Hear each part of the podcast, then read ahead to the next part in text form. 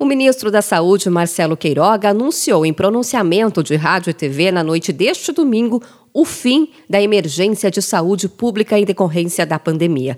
Segundo o ministro, o anúncio foi possível por causa da melhora do cenário epidemiológico da ampla cobertura vacinal e da capacidade de assistência do Sistema Único de Saúde, o SUS.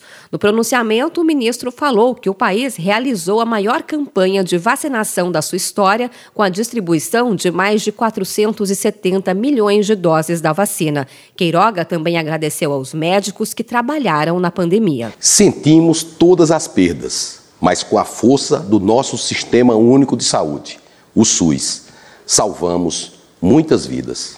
Agradeço aos médicos que, com a autonomia defendida pelo governo federal, utilizaram o melhor da ciência em favor dos pacientes, bem como a todos os profissionais da saúde que incansavelmente lutaram contra essa doença. Hoje, mais de 73% da população brasileira completou o esquema vacinal e mais de 71 milhões de brasileiros receberam a dose de reforço.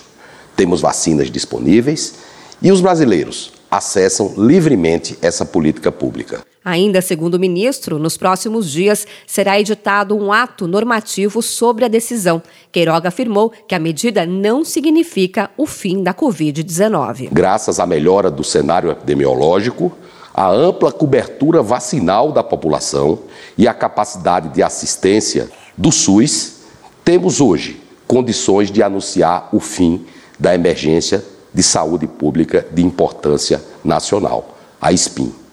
Nos próximos dias, será editado um ato normativo disciplinando essa decisão. Esta medida, no entanto, não significa o fim da Covid-19.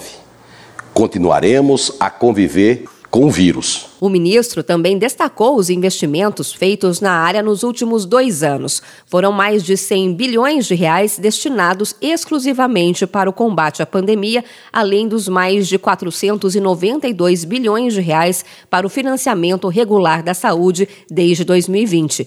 Lembrando que o Brasil identificou a primeira contaminação pelo novo coronavírus no final de fevereiro de 2020, enquanto a Europa já registrava centenas de casos de Covid-19.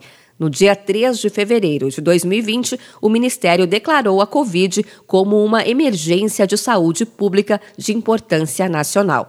A declaração de transmissão comunitária no país veio em março, mês que também foi registrada a primeira morte pela doença no Brasil. De São Paulo, Luciane Yuri.